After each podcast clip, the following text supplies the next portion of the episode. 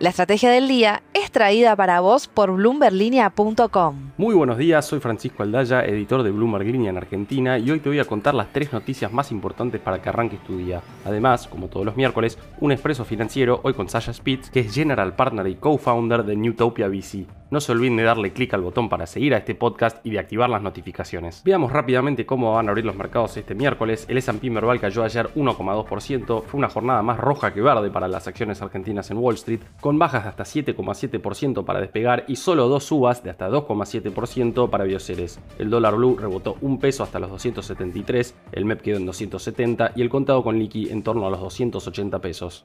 Lo que tenés que saber. 1. La inflación de Estados Unidos se desaceleró menos de lo esperado en agosto en un dato clave de cara a la reunión de la Fed de la semana que viene, donde se va a decidir si se implementa o no otra gran suba de tasas. El IPC aumentó un 8,3% interanual, menos que el 8,5% de julio y que el 9,1% de junio. Sin embargo, el promedio de los analistas había esperado una suba de precios del 8,1% en agosto. Por otro lado, la cifra intermensual fue una suba del 0,1%, mientras el mercado esperaba una caída del 0,1%. Pero más allá de este dato, se sigue esperando que la Fed implemente una suba de 75 puntos básicos en la reunión prevista para este 20 y 21 de septiembre, pero queda un signo de interrogación respecto a lo que pueda suceder en las próximas reuniones. 2. Las acciones de Estados Unidos se desplomaron este martes después de conocerse el dato de la inflación, con una desaceleración que fue menor a la esperada, como acabamos de ver. Los rendimientos de los bonos del Tesoro subieron y el dólar se fortaleció contra las demás monedas, mientras que el S&P 500 cayó más de 4%, el Nasdaq por 5%, con todas las acciones que componen este índice de empresas tecnológicas terminando en rojo por primera vez desde marzo de 2020, y el Dow Jones por 3,9%. Solo el tiempo dirá si este fue un capítulo más de la volatilidad que estamos atravesando, o si efectivamente el mercado está empezando a apreciar subas de tasas más fuertes de lo que se preveía por este dato desfavorable. 3. La Casa de la Moneda de Argentina tiene la capacidad para producir unos 800 millones de billetes por año. Si estirara esa producción podría llegar a los 900 millones de billetes anuales, pero aún con ese número no daría abasto hoy en un contexto de alta inflación y la negativa desde el gobierno de emitir billetes de mayor denominación. Aunque dice que no habrá más transferencias del Banco Central al Tesoro, el gobierno sigue dándole rienda suelta a la misión, por ejemplo, y como se supo en los últimos días, para darles pesos a los ojeros que están liquidando. Tal es el nivel de la demanda que el gobierno está importando billetes desde Brasil y España, como pudo averiguar el periodista de Bloomberg Línea Tomás Carrió. Expreso financiero. Y ahora una breve entrevista hoy con Sasha Spitz, que es General Partner y cofundador del fondo de inversión VC Newtopia. La primera pregunta que tengo es cómo estás viendo entrando al final de 2022 el escenario para las startups argentinas de etapa temprana de desarrollo para las que están buscando armar una ronda. ¿Cuáles son tus principales recomendaciones? A modo de contexto, está bueno aclarar que el 2021 fue un año espectacular para el ecosistema en Argentina y en el resto de Latinoamérica en términos de inversión VC. Pero fue un año tan outlier como espectacular. Y aún así estamos súper optimistas con los niveles de inversión registrados en lo que va el 2022, ya que además superan ampliamente lo que había sucedido en años anteriores, como ser por ejemplo el 2019 y 2020. Entonces, teniendo en cuenta un contexto de leve desaceleración de inversión VC este año, las recomendaciones para los emprendedores que están buscando levantar inversión venture capital creo que podríamos dividirlas en dos grandes categorías, las recomendaciones de siempre y las de coyuntura. Dentro de lo que son las recomendaciones de siempre, yo creo que no han sufrido grandes cambios y podríamos encontrar, por ejemplo, para decirle a los emprendedores es que tienen que resolver problemas reales e inmensos de la sociedad de distintos sectores de la economía. Tienen que focalizarse en los problemas y no en las soluciones. Después, armar equipazos que se enamoren de tu sueño es clave poder atraer ese talento necesario para llevar el startup al siguiente nivel. Es fundamental la parte del equipo.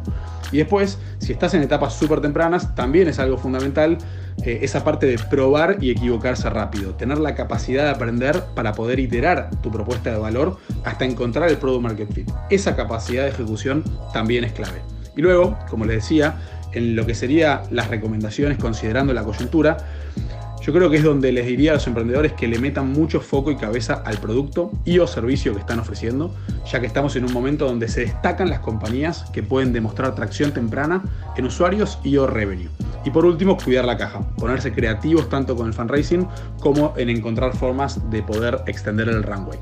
El espacio de neobancos y billeteras virtuales en Argentina parece sobrepoblado, pero ¿dónde ves mucho lugar o potencial para que aparezcan nuevos emprendimientos? No sé si es que está sobrepoblado, pero es cierto que hay muchas. No obstante, es un espacio donde no se da el caso de que un winner takes all, sino que es posible encontrar usuarios que utilizan más de una billetera y además el mercado es tan inmenso que hay oportunidades para varios players de competir y convertirse en empresas inmensas.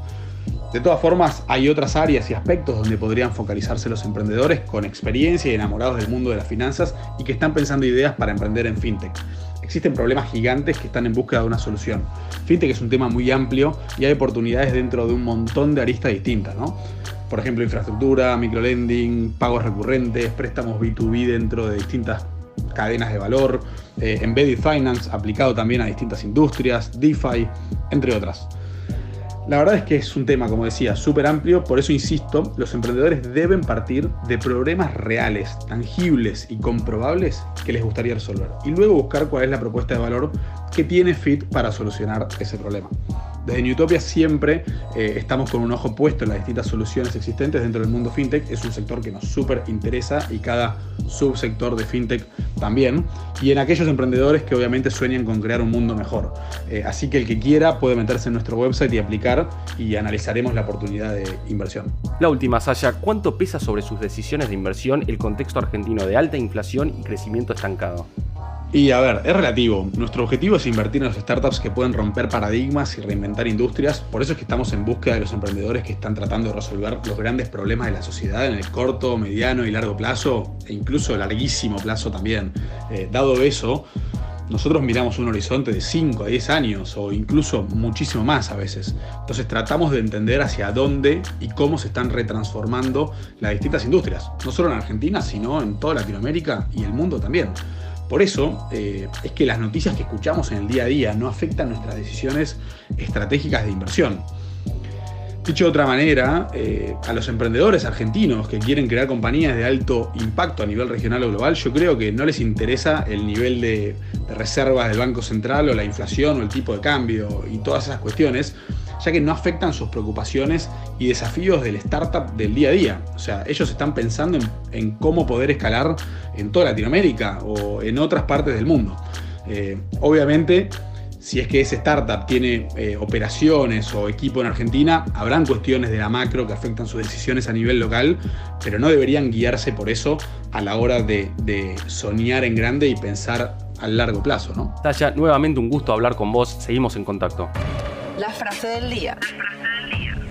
Antes de irnos, escuchemos lo que dijo el presidente de los Estados Unidos, Joe Biden, tras el dato que reflejó una aceleración inflacionaria en ese país. La ley de reducción de la inflación es lo que parece cuando el gobierno trabaja para la gente y cuando les decimos a poderosos intereses especiales, no, no se saldrán con la suya. No esta vez, no este año, no ahora. Es poco probable que se frene la inflación a través de declaraciones, pero sí se podría sentir un efecto en esa dirección con la próxima suba de tasas de la Fed en tan solo una semana.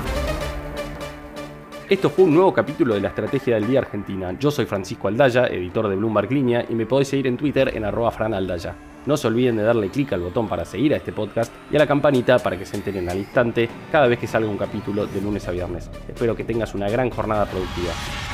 Esto fue La Estrategia del Día Argentina, escrito y narrado por Francisco Aldaya. Producido por Arturo Luna y Daniel Hernández. Que tengas un día muy productivo.